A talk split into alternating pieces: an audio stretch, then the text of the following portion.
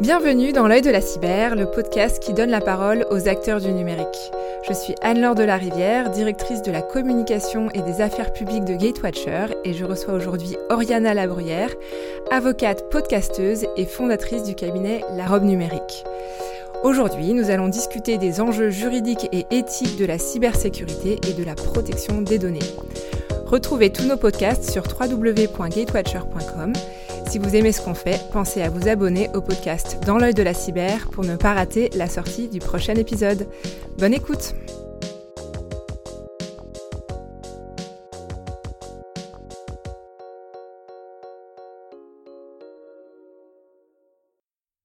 Salut Oriana Salut Anne-Laure Merci d'avoir accepté mon invitation.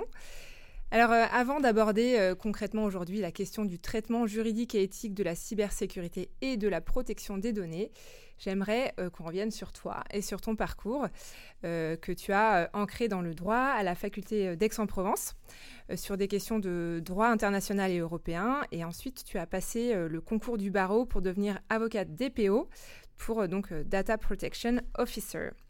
Alors, est-ce que tu peux nous dire qu'est-ce qui t'a poussé euh, à t'intéresser aux questions des données, donc du RGPD et de conformité? Pourquoi, pourquoi tu as choisi cette voie? Alors, euh, c'est une voie qui est un peu venue euh, par hasard. J'ai toujours été passionnée par le droit de l'Union européenne, que je trouve être un droit très lisible. Il n'y a qu'à se rendre sur le site d'Europa pour aller voir une directive et de faire l'exercice inverse qui consiste à aller voir sur le site de Légifrance pour aller voir voilà une loi française et vous verrez déjà de base que euh, c'est pas la même structure, pas la même introduction. Et donc euh, j'ai été très vite euh, attirée par ce droit que je trouvais très clair. J'aimais aussi cette idée que finalement on allait régir pour différentes cultures, différents États et aller dans le même sens commun, donc à travers des directives ou, ou ou des règlements comme euh, on va l'évoquer. Et donc, euh, naturellement, après mes études, euh, j'ai commencé à, chercher des postes sur ces aspects qui étaient en lien avec le droit de l'Union européenne. Donc, pas très naturellement, mais c'est quand même le cas. Je suis partie en Afrique, à Colvézi, pendant plusieurs mois, travailler pour un service juridique. Euh, puis euh, ensuite, j'ai fait un petit stage euh, chez Gide en partenariat public-privé. Et puis, il y avait sur la table déjà les questions de données personnelles avec la révision et en fait l'abandon de la directive de 95 qui était en négociation depuis 2012 et qui a donné lieu au RGPD. Donc c'est assez naturellement que c'est venu sur ces questions. Et donc, en parallèle de ton implication dans le secteur juridique, tu es également impliquée au niveau local en tant que vice-présidente en charge des finances de la communauté de communes de Loré de la. Euh, donc, une implication que tu axes également sur les questions de cybersécurité en tant que membre de la Cyber Task Force, donc depuis deux ans, et en tant que trésorière de l'association des communes cyberdynamiques. Alors pourquoi une telle implication au niveau local et euh, quelle importance est-ce que tu accordes à la prise en compte des enjeux de cyber au niveau local? Je suis ravie que tu me poses cette question parce que, en effet, quand on est euh, alors euh, euh, vice-présidente en charge des finances, c'est pas ou et conseillère municipale, on voit pas tout à fait le lien avec la cyber. En réalité, pour moi, ce sont des sujets essentiels les maires, les collectivités territoriales, l'État doit garantir, pour moi en tout cas, la sécurité des individus dans l'ordre quotidien, et donc on a la police, la gendarmerie. Euh, au niveau local, on a la police municipale que, tout le monde connaît. Euh, et donc la question, c'est de se dire, mais il faut aussi garantir le double numérique de nos administrés dans le système d'information de la commune. Et pourquoi? Parce que ça permet d'avoir un vecteur de confiance renforcé et parce que moi, en tant qu'administré, j'ai pas demandé à avoir un double numérique. Le fonctionnement de la commune va faire des choix euh, de créer tel ou tel euh, usage. Par exemple, je vais payer en tant que maman la cantine de mon enfant euh, en ligne. J'ai donc un double numérique. J'ai donné des informations. Et moi, je veux porter aussi cette idée que on doit me garantir la sécurité de ma donnée, la sécurité de la donnée de mon double numérique. Et pour moi, c'est essentiel. Ouais, moi, je suis d'accord c'est vrai que les collectivités sont pas toujours bien équipées ou euh, enfin voilà, sont toujours un peu euh, euh, à la traîne. Malheureusement, c'est pas toujours évident. Ça demande aussi un investissement financier. alors ça demande un investissement financier, mais moi c'est pas et d'ailleurs à l'association des communes cyberdynamiques, c'est pas sous cet angle qu'on veut le prendre et je pense que je vais en profiter pour le rappeler, c'est que les premières mesures de cybersécurité pour moi, qui ne suis qu'avocate et je ne suis pas euh, une experte, enfin voilà, je fais pas de pen test, je ne fais pas de la cyber au sens strict, c'est d'abord une compréhension de ce qu'on fait c'est d'abord pour moi de la sensibilisation et euh, de l'acculturation sur les enjeux du traitement de données, sur voilà ce qu'il faut faire, ce qu'il faut pas faire. Et d'abord, c'est de sensibiliser l'humain. Et ensuite, on met des outils. Mais l'outil, sans une compréhension de pourquoi l'outil, j'ai vraiment l'impression que ça ne sert à rien. Et en plus, les gens luttent pour le, contourner parce qu'ils n'ont pas compris.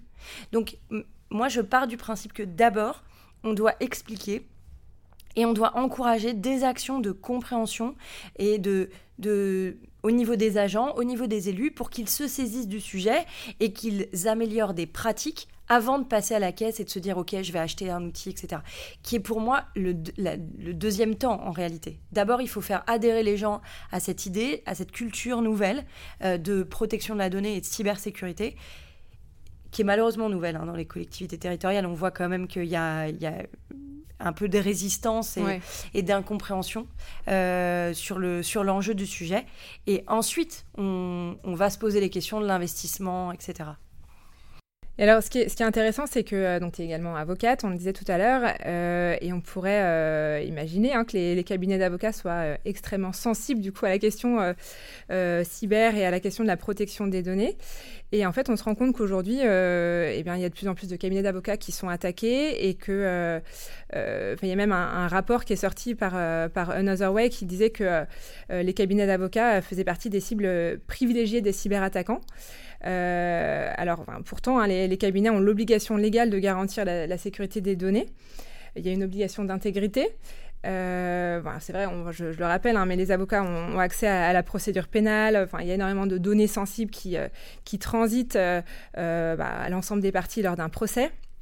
Et, et, pourtant, en fait, on voit, on voit encore aujourd'hui énormément de, de cabinets qui sont cyberattaqués. Je, je, rappelle euh, ce, cabinet lillois qui s'est fait pirater lors du procès de Charlie Hebdo, euh, avec euh, la diffusion de l'intégralité des témoignages, l'information sur les victimes, les gendarmes, les adresses. Enfin, voilà, une, catastrophe. Hein. il y a également, eu DLA Piper l'année dernière. Donc, je pense qu'aujourd'hui, on peut dire que c'est vraiment de l'inconscience aujourd'hui de ne pas être sensible à la cybersécurité quand on est un cabinet d'avocats, peu importe sa taille. Hein. Euh, est-ce que tu peux revenir pour nous spécifiquement sur les conséquences pour un cabinet d'avocats euh, s'il est victime d'une cyberattaque? Alors, les conséquences, elles sont les mêmes pour un cabinet d'avocats que pour toute autre euh, organisation, qu'elle soit d'ailleurs privée ou, on va dire, publique avec un budget propre. elle est trois volets. une responsabilité administrative, une responsabilité pénale et une responsabilité civile.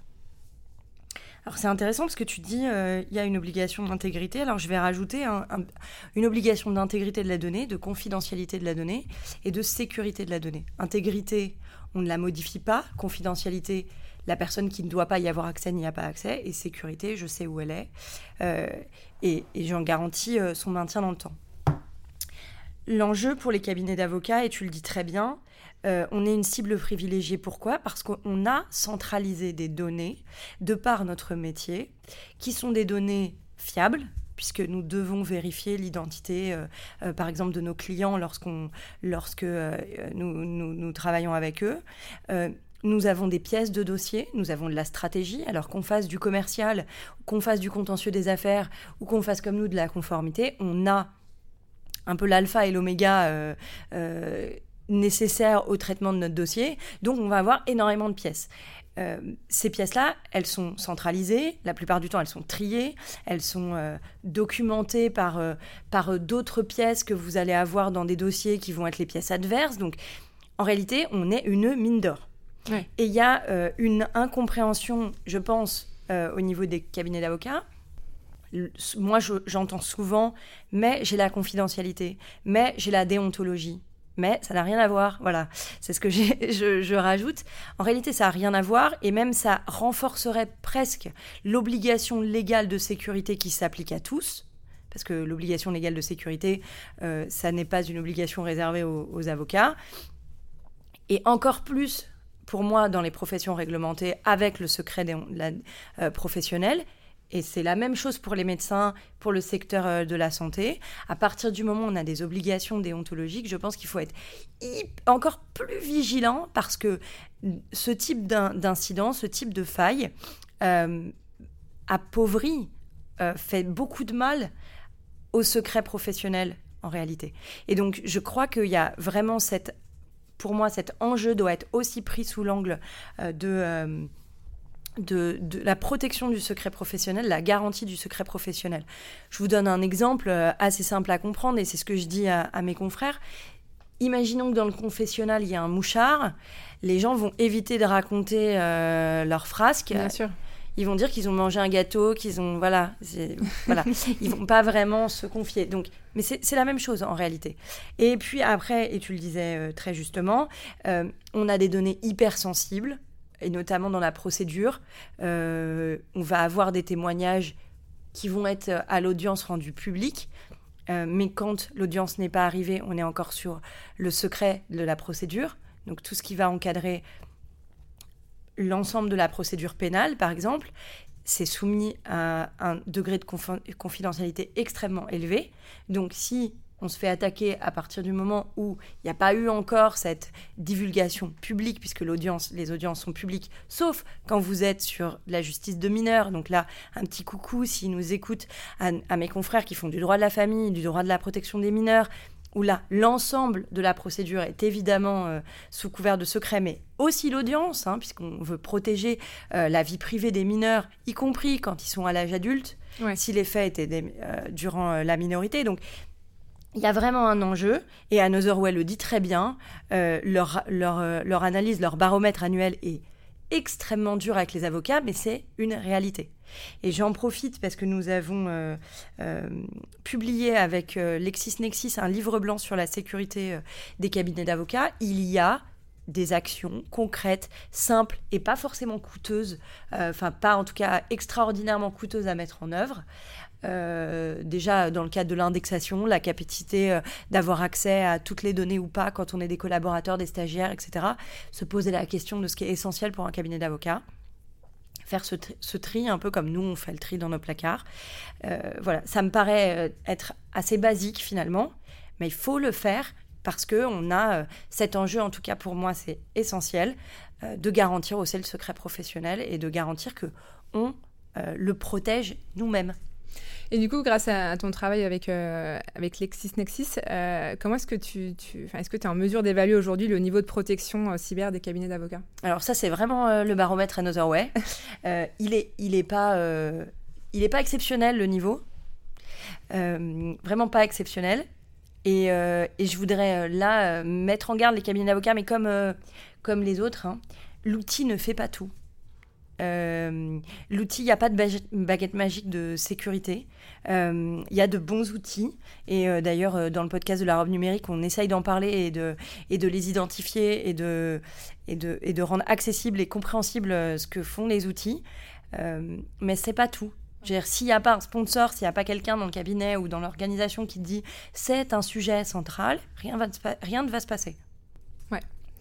Alors, au-delà des, euh, des conséquences hein, dont on vient de parler, c'est répréhensible par la loi hein, de, ne pas se s'équiper euh, d'outils ben, voilà, de, cyber et de protection des données. On va en parler tout de suite avec les, nouvelles réglementations euh, en vigueur en matière de cybersécurité. Alors récemment, je pense que tout le monde a entendu parler de la, la, réglementation NIS 2 qui a été adoptée en séance plénière par les eurodéputés. Donc euh, les États membres disposent de 21 mois pour transposer le texte euh, dans leur législation nationale. Est-ce que, Oriana, tu peux euh, revenir pour nous sur, les changements apportés par cette nouvelle directive pour l'ensemble de nos auditeurs? Et en particulier pour les cabinets d'avocats, comme, la robe numérique et, voilà, le, secteur juridique. Qu'est-ce que ça va changer pour, eux? Alors en fait, ce que, ce que change Nice 2, c'est d'abord la question du seuil, puisque les seuils ont été très largement abaissés. Donc les organisations qui vont être visées par Nice 2 sont beaucoup plus nombreuses. on rappelle, avant c'était vraiment le service essentiel et puis donc ce qu'on disait OIV, etc., dont la liste était en plus tenue secrète, enfin théoriquement. Euh, là, l'idée, c'est de se dire, finalement, euh, on doit protéger et on identifie comme essentiel, euh, finalement, pas uniquement des secteurs, pas uniquement certaines entreprises, essentielles à la nation, au bon fonctionnement de la nation. Hein. Il, faut, il faut avoir en, tête quand même que ce type de réglementation vise à garantir la sécurité de la nation, sa stabilité. Euh, on imagine bien que si demain, euh, il n'y a plus la possibilité d'avoir euh, de sécurité sociale du tout parce qu'il n'y a plus de paiement, il n'y a plus de remboursement, les hôpitaux ne fonctionnent plus, vous comprenez assez rapidement qu'on peut rentrer dans une guerre civile, une insécurité. Enfin voilà, il y a, quand même des. Si les télécoms demain ne fonctionnent plus, c'est quand même un peu la catastrophe. Si on peut plus euh, si on repart avec euh, du morse, je pense que ça va quand même ralentir un peu non seulement l'économie, mais aussi euh, la prise en charge des secours. Enfin voilà. D'ailleurs, on l'a vu quand euh, quand il y a eu des incidents sur les numéros courts de prise en charge des secours, il y a eu quand même des drames. Donc ça a quand même un sens. Et donc c'est le sens de cette réglementation, c'est vraiment de protéger la nation, ses services essentiels et ses organisations de services essentiels. nice 2 a baissé les seuils en disant si vous êtes à un certain seuil, donc notamment 50 salariés par exemple, euh, vous êtes susceptible d'avoir un impact si demain on vous êtes complètement à l'arrêt. Et au-delà de ça, euh, vous êtes susceptible de détenir un certain nombre de données qui, toutes mis bout à bout, parce que vous êtes suffisamment gros, je je généralise, je grossis le trait, hein, mais je schématise en fait dans mes propos. Mais l'idée, c'est vraiment ça, de, dire à partir du moment où vous avez passé un certain seuil, euh, vous devez euh, vous protéger, avoir conscience de vous-même et de vos... Euh, responsables, quoi. Ouais, exactement. Et donc responsable. nice 2 a aussi ouvert des secteurs passant, donc des entités essentielles de 7 à 11, donc Aujourd'hui, donc, on avait l'énergie, les transports, euh, j'en ai un peu parlé, mais on a aussi les administrations publiques qui sont visées. Donc, euh, bon, il va y avoir des aspects de transposition euh, dans les États membres spécifiquement sur ces, questions des entités publiques. La France, d'ailleurs, on peut, on peut le souligner, en fait, est inquiète sur ces aspects et voulait que ce soit à l'appréciation des États parce qu'il faut que ce soit contrôlable. C'est-à-dire, c'est pas le tout de déclarer qu'on est conforme. En réalité, si derrière on peut pas contrôler, si on fait pas basiquement du contrôle interne pour vérifier que c'est le cas, euh, ça va pas. Cette déclaration-là va, être insuffisante par rapport à l'objectif euh, poursuivi. Et puis, euh, euh, on garde donc euh, des entités importantes autour des, des, services postaux, la gestion des déchets. Voilà, ce sont des services essentiels. on va avoir les services de production, de fabrication. Donc là, on est post-Covid aussi. Il y a, y, a, y a cette réflexion-là. Euh, la transformation, la distribution de produits alimentaires, en effet, si on ne peut plus euh, alimenter les gens, euh, on voit bien que ça pourrait quand même largement poser des problèmes. Et puis, on a évidemment les fournisseurs de numérique qui, sont, qui sont visés. Donc, spécifiquement, les cabinets d'avocats ne sont pas listés. En revanche, par la nature des données qu'ils peuvent conserver et par rapport au volume et à leur taille, ils pourraient également euh, être soumis euh, à NIS 2 sans problème. Alors, pour protéger les données, il y a également le RGPD hein, qu'on ne présente plus. Euh, est-ce que tu peux nous faire un petit rappel de ce règlement et des conséquences sur la vie des entreprises? Alors, le RGPD, donc Règlement général à la protection des données, c'est donc un règlement, donc une application directe, adoptée en 2016, rentrée en vigueur en 2018, le 25 mai, qui crée des droits et des obligations pour l'ensemble des organisations et qui crée aussi des, et qui crée des droits pour euh, les personnes physiques comme toi et moi. L'enjeu de ce texte, c'était d'uniformiser, d'harmoniser l'ensemble de la, la, notion de protection de données sur l'ensemble du territoire européen. Pourquoi? Parce que la directive de 95 avait une, euh, une application très disparate. Donc on avait des, pays où la protection était hyper forte et des pays où culturellement elle était bon c'était pas, pas trop un sujet. Donc euh, donc le, législateur européen dit non, il faut aller plus loin. Et donc il y a eu un règlement qui a été négocié euh, de 2012 à 2016, donc c'était assez long et qui est le règlement qu'on connaît, et donc qui encadre euh, avec des objectifs à, poursuivre, euh, des principes à appliquer, le traitement, l'exploitation, la collecte, le transfert de données à caractère personnel. Donc il y a vrai, une vraie notion de responsabilité pour les entreprises qui peuvent du coup être après sanctionnées par la CNIL si, elles, ne respectent pas la réglementation. Aujourd'hui, on voit que les CNIL européennes ont récolté un montant total de 830 millions d'euros pour l'année 2022. Donc j'ai l'impression qu'il y a encore certains points qui ne sont pas totalement respectés. Euh, est-ce que toi, tu constates euh, encore des résistances en termes de protection des données dans les entreprises? Alors, je, constate évidemment des résistances parce que, en fait, il faut euh, mettre un peu d'investissement pour se mettre en conformité. Alors, on a une double réticence. On a parfois des réticences qui sont liées à la stratégie de l'entreprise, euh, une absence de, sensibilisation, de sensibilité sur le sujet, euh, aussi un ras-le-bol législatif hein, de, de, prospects ou de clients qui me disent ah, franchement euh, j'en ai ras-le-bol, c'est toujours il y a toujours quelque chose de nouveau. Et c'est vrai, et c'est pas fini, je suis désolée. Enfin, j'y suis pour rien, mais bon, en tout cas, le législateur européen bosse bien, hein, ils produisent, donc voilà. Et puis, on a une autre réticence. quand on a des, vrais sponsors en entreprise, on le voit, ça, ça avance vite, ça avance bien. Et puis derrière, on a un frein qui est plus, plus un frein qu'une réticence, qui est euh, d'un point de vue technologique, d'un point de vue technique. Le déploiement du RGPD est parfois un véritable casquette, casse-tête. Et là, je vous donne un exemple hyper simple le déploiement des durées de conservation dans l'entreprise. J'ai vais assez facilement en atelier avec les métiers déterminer quelle durée on trouve pertinent euh, quel type de durée on, trouve pertinent pour, euh, pour tel et tel traitement d'un point de vue commercial, communication, euh, etc. Fiscal, social. On, a très facilement, on identifie avec nos clients les durées qui sont pertinentes. De conservation des données, du coup. De conservation des données à caractère personnel. Donc une fois qu'on a dit ça, que les métiers nous ont dit j'ai besoin de telle durée, qu'on sait le justifier au regard du cycle de vie de la donnée et qu'on sait le justifier au regard des et que ça ne va pas en contradiction complète avec euh, les attendus du texte et, la loi, puisqu'il faut faire l'équilibre constant. Le shifumi, moi je dis que c'est un shifumi juridique entre le RGPD et les autres euh, réglementations, euh, type droit de la sécurité sociale, droit du travail, voilà, qui donnent aussi des éléments. Ça c'est assez simple finalement.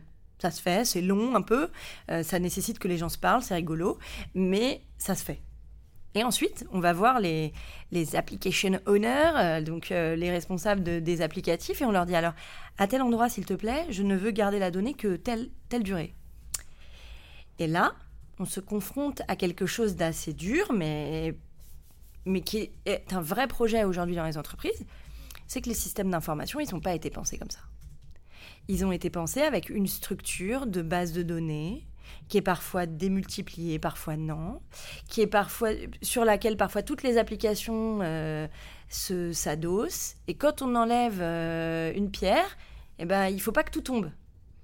Donc en réalité, cet enjeu de la minimisation de la donnée, de la conservation limitée dans le temps, elle fait repenser un système d'information. Elle fait repenser potentiellement une architecture, ou en tout cas, euh, elle va faire repenser ce qu'on pourrait appeler le corps modèle euh, de, du système d'information pour que les transferts de data au sein des applications ou bien l'endroit où l'application vient aller piocher soit plus logique par rapport à l'objectif initial. Donc là, ouais, tu fais la promotion du privacy by design, quoi. Euh, exactement. et on va même euh, faire la promotion en même temps, parce que c'est dans l'œil de la cyber, de la, de la security by design, parce que vraiment, euh, ça a du sens, c'est pas galvaudé. Rajouter ces attendus-là dans les contraintes projet, comme on a euh, voilà l'allocation des ressources euh, financières, humaines quand on fait de la gestion de projet, bah, s'il vous plaît, on rajoute la question du privacy et de la sécurité tout de suite. Et en réalité, on le voit, ça se passe hyper bien euh, quand on le prend tout de suite. Et nous, alors ça fait pas moins de travail pour nous, parce que c'est, c'est juste qu'on n'arrive pas au même endroit et on n'arrive pas urgentiste, c'est bien plus agréable en tout cas. Ouais. Alors, cette responsabilisation des entreprises dans le cadre de l'échange des données, ça me fait également penser au débat qu'on a vu euh, avec le Privacy Shield. Donc, pour rappel, le Privacy Shield, euh, ça correspondait à un cadre légal de transfert transatlantique des données personnelles. Donc, un cadre, euh, je le rappelle, qui a été de nombreuses fois refusé par l'UE à cause bah, de l'incompatibilité des politiques américaines avec le RGPD européen. donc aujourd'hui, c'est en cours d'évaluation par le European Data Protection Board. Est-ce que tu peux nous faire un petit, un petit débrief sur ce débat? Un petit débrief sur ce débat. Alors, nos meilleurs amis américains, nos alliés, nos copains américains, ils ont une conception hyper libérale de l'exploitation de la donnée, on le sait tous. Et nous, on a une conception un peu plus éthique, euh, qui n'est pas forcément un frein, et j'en profite pour le dire, parce qu'on a aussi un principe de libre circulation de la donnée, comme on a un principe de libre circulation des personnes, des capitaux euh, et des services au sein de l'Union européenne. Donc là-dessus, on est plutôt en phase. Sauf que euh, sur tout le reste, on est un peu moins en phase. Et donc, comme euh, les États-Unis, c'est un partenaire historique au niveau commercial, que nous avons aussi des entreprises qui travaillent sur le territoire européen, il ne faut pas non plus les mettre à dos. Et donc, on a adopté euh, d'abord le Safe Harbor. Mmh. Euh, donc là, c'était donc avant l'entrée en vigueur du RGPD. Il est tombé. tombé au champ de bataille la décision de la Cour de justice de l'Union européenne, le safe, harbor qui avait été, euh, enfin, est tombé en, donc avant l'entrée en vigueur, euh, si mes souvenirs sont bons, en 2015. Puis on a adopté, enfin la commission a adopté le Privacy Shield, euh, ce bouclier de protection des données, lui-même tombé au champ d'honneur par une décision de la Cour de justice de l'Union européenne, euh, qui est la décision euh, Schrem 2. Pourquoi? Parce que c'était un système d'auto-certification des entreprises américaines qui s'auto-certifiait en disant on est conforme. Et le, juge, euh, bah, évidemment, a dit ça n'est pas suffisant. Mais ce n'était pas la première fois qu'on disait que ce n'était pas suffisant. En revanche, renégocier un accord, c'est une décision politique, c'est aussi potentiellement long. Et aujourd'hui, on en est d'ailleurs là avec la négociation du transatlantique euh, Data Privacy Framework, dans mon meilleur accent anglais, qui est aussi euh, une décision euh, politique, un texte politique dont il va falloir encore étudier les contours et vérifier que les attendus qui sont celles du RGPD en termes d'éthique dans l'exploitation de la donnée, les principes du RGPD, sont respectés dans le texte et vont être respectés par nos amis américains. Alors, ce qui est quand même hyper positif dans tout ça, parce que là, je parle de, de, de décisions qui, euh, qui, euh, qui mettent à mal des, des, des, accords euh, transatlantiques. Ce qui est positif dans tout ça, c'est que finalement, les Américains et plus largement Nord-Amérique se sont saisis de ce sujet. On voit émerger des réglementations dans différents États aux États-Unis, donc pas, de, pas une réglementation fédérale au sens strict comme nous on a le RGPD, mais des réglementations en local sur la protection des données à caractère personnel. Donc ça a fait des bébés, ça a fait des émules, ça a fait, ça a donné quand même. Euh, une culture, une éthique. En tout cas, ça. Alors, c'est pas au niveau de ce que nous on a, mais la démarche est là. Et moi, je trouve que il faut saluer cette démarche parce que c'est hyper positif de se dire que ça fait euh, naître ce souci aussi outre-Atlantique. Donc euh, voilà où on en est aujourd'hui. Et les entreprises, pour les entreprises, c'est un vrai casse-tête parce qu'elles doivent adapter donc, ce qu'on appelle les clauses contractuelles type, ou bien euh, des binding corporate rules, ou bien des accords de transfert. Enfin voilà, il y, a un, socle juridique assez, assez complexe pour le transfert de données à caractère personnel outre-Atlantique. Ouais. Et on voit aujourd'hui que finalement les entreprises euh, européennes euh, sont, assez sollicitées euh, par le RGPD européen, par, par Nice 2 pour donc mettre en place des choses pour protéger leurs données. Mais en réalité, il y a encore pas mal de moments où en fait les données vont partir, vont quitter le sol européen. Elles sont très sollicitées parce qu'il y a beaucoup d'outils étrangers hein, qui envoient les données européennes en dehors de, de l'UE, hein, je pense aux GAFAM. Euh, et donc, il faudrait qu'on arrive à, créer des champions numériques européens. Comment est-ce qu'on peut faire pour ne pas euh, faire trop peser le poids sur les entreprises? Comment les encourager à maintenir leurs données sur le sol européen? Bon, alors, déjà, il y a l'obligation du respect du RGPD. Alors, le RGPD ne dit pas euh, vous devez laisser vos données sur le sol européen. Mais le RGPD dit vous ne devez pas confier vos données à des gens qui ne respectent pas les objectifs, les principes du RGPD. Donc, vous êtes responsable de la manière dont votre sous-traitant ou votre partenaire va traiter la donnée des ressortissants européens. C'est le premier point. Donc déjà, encourager, bah déjà, respecter la loi. C'est pour moi de base. Ensuite, comment on encourage Je pense qu'il faut encourager deux, deux mouvements. Le premier, c'est de veiller à ce que quand on contractualise, la donnée reste sur le territoire européen. Alors c'est pas suffisant d'un point de vue juridique, mais c'est déjà pas mal. C'est un petit début. Et moi aujourd'hui, j'ai des clients qui me disent oui, mais bon, les meilleurs c'est eux. Donc je veux aller avec les meilleurs. Et moi je comprends ça. Donc comment on négocie et ça, euh, vraiment avoir cette attention. Et quand j'entends on ne peut pas négocier, je suis pas du tout d'accord. On a des acteurs avec qui on négocie et en réalité qui sont assez sensibles parce que les juristes qui sont là, c'est des juristes européens, c'est des juristes français, c'est des juristes euh, euh, voilà irlandais peut-être, mais en réalité ils le connaissent le RGPD. Voilà. Donc déjà, la première chose, c'est quand on est un donneur d'ordre, demander à ce que les données restent en France et si possible avec des degrés de sécurité suffisants. Donc par exemple, euh, si on peut avoir un chiffrement de la donnée avec des clés de chacun des deux côtés, enfin avec euh, des clés de chiffrement euh, chez du coup le responsable de traitement et chez le sous-traitant, qu'on ait en fait une, un certain nombre de mesures de sécurité qui permettent de garantir la confidentialité de cette donnée. Parce que finalement, c'est ça l'enjeu. Hein. C'est c'est l'accès. Et là, pour le coup, contrairement à tout ce que j'ai dit depuis le début, je suis certaine que la technologie nous sauve sur cet aspect. Non, mais c'est sûr. Mais après, moi, je, je pense euh, encore un, peu plus loin, et je pense à notamment la Russie qui a, qui a imposé euh, dès 2015 que l'ensemble de ces données personnelles, des données personnelles russes, soient hébergées sur le territoire national. Est-ce que ce serait pas possible de faire la, même chose à l'échelon européen? Euh, et voilà. Est-ce que bah ça, ça, pose une question qui est l'extraterritorialité de la loi. Parce que euh, même si vos données sont sur le territoire euh, européen, en réalité, si une loi avec une extraterritorialité vient les chercher, et si votre intermédiaire est soumis à cette loi extraterritoriale, il y a fort à parier qu'entre le contrat et la loi de son pays, bah, il respecte la loi de son pays. Mm. Et que votre contrat, il puisse pas l'honorer.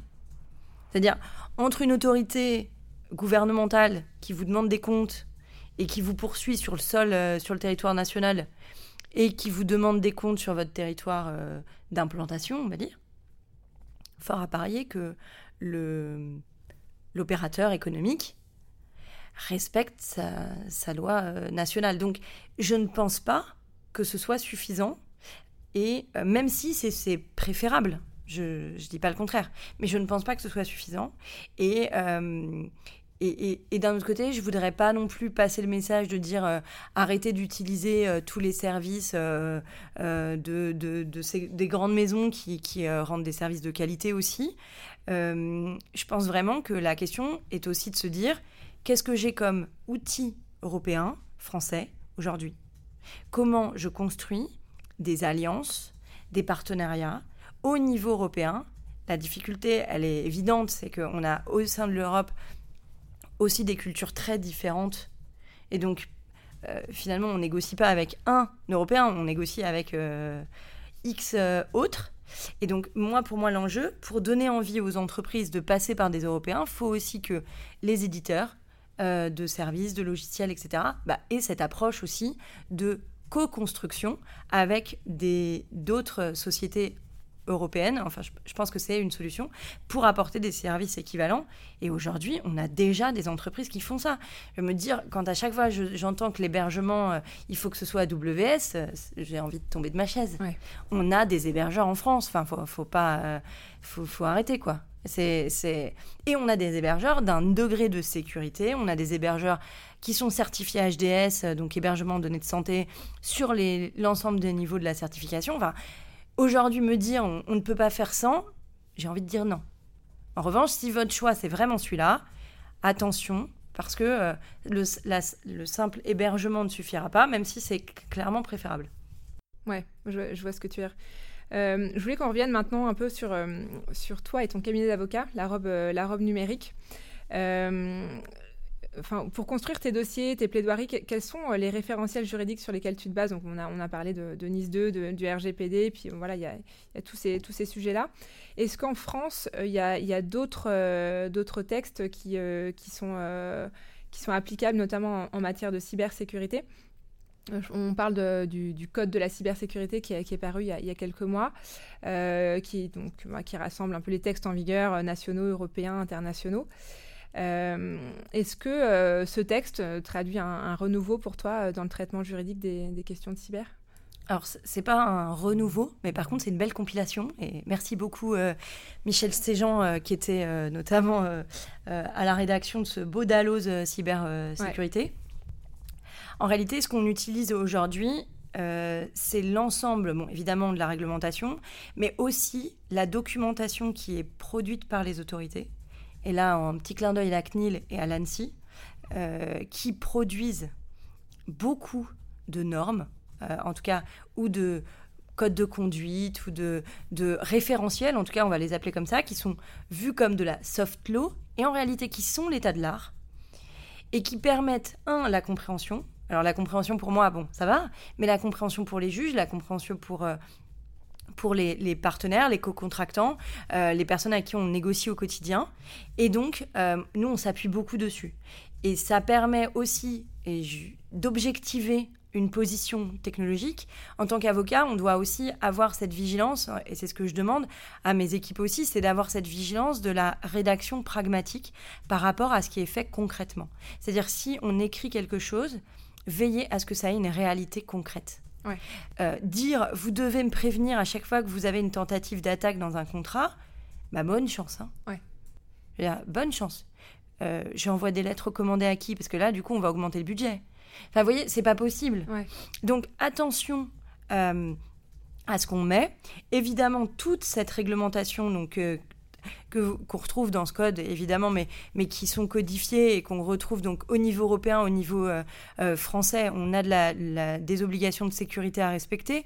On va donc pour moi, utiliser aussi l'ensemble de la documentation qui est produite par la CNIL et par l'ANSI. On va retrouver aussi euh, euh, d'autres autorités hein, au niveau euh, européen qui produisent de la documentation qui permet de la compréhension d'un point de vue technologique et d'un point de vue juridique quand on est sur euh, des, des, systèmes législatifs, par exemple, je pense à la Belgique, nos voisins belges, l'Allemagne, l'Espagne aussi qui, qui, produit énormément, l'ICO au UK qui produisait aussi énormément et, et, des, et des, choses extrêmement logiques et opérationnelles. Et nous, on s'appuie là-dessus parce que en réalité, c'est vraiment l'état de l'art traduit. Voilà. Donc, euh, donc appuyons-nous et, j'invite euh, tous euh, mes confrères à faire la même chose. Appuyez-vous dessus. En réalité, quand vous êtes contrôlé par l'autorité et que vous lui dites, bah, l'autorité, vous nous avez dit de faire ça, nous c'est ce qu'on a fait, c'est beaucoup plus serein que de dire juste, il y avait la loi, puis on a interprété. En fait, il y a l'interprétation. On, finalement, on finit par la trouver. Entre les décisions de justice et les productions, je veux dire, de soft law comme ça, on, a, on a des éléments de compréhension et il faut les utiliser. Je pense à un autre sujet euh, qui est assez intéressant aussi, c'est bah, l'évolution euh, super rapide euh, bah, des, technologies. Je pense à l'intelligence artificielle, le métaverse, je pense récemment à ChatGPT. Il y a sans cesse des zones de non-droit, du coup. on sait que ça va, avoir des incidences dans, tous les domaines de la société. Comment est-ce qu'on peut appréhender ça d'un point de vue du droit sachant qu'on ne connaît pas tous les usages, toutes les techniques, euh, toutes les formes euh, vers lesquelles euh, l'intelligence artificielle va, évoluer? Alors moi, je dirais d'abord retour aux fondamentaux. On a des fondamentaux, des principes qui gouvernent, par exemple, tu parles de chat GPT, qui gouvernent la protection, la propriété intellectuelle. Voilà. On pourrait retourner aux fondamentaux. Quand on n'a pas quelque chose d'hyper précis qui couvre un cas particulier, on retourne aux fondamentaux. Voilà, moi, c'est ma réponse pour éviter justement qu'il y ait trop de zones de non-droit. Après, ça existe, hein. il y a des cas qui ne sont pas prévus. Et bien, comme ça arrive, on a une belle décision de justice, on a fait jurisprudence, on est hyper content. Mais sinon, voilà, retournons à ces éléments euh, de, principes qui gouvernent euh, euh, nos, relations commerciales, d'exploitation de la donnée, de la propriété intellectuelle, du droit d'auteur, voilà. Pour, pour donner l'exemple notamment sur ChatGPT. Et puis l'utilisation après de ce type de technologie peut poser des questions. Alors on a vu là, ça a fait couler énormément d'encre pour les universités, etc. C'était assez, moi je trouve assez rigolo comme parce que ça bouleverse un peu, ça nous force à nous poser des questions. Et puis ça fait un peu aussi, ça nous permet aussi de faire un pas de côté sur finalement qu'est-ce qu'on demande?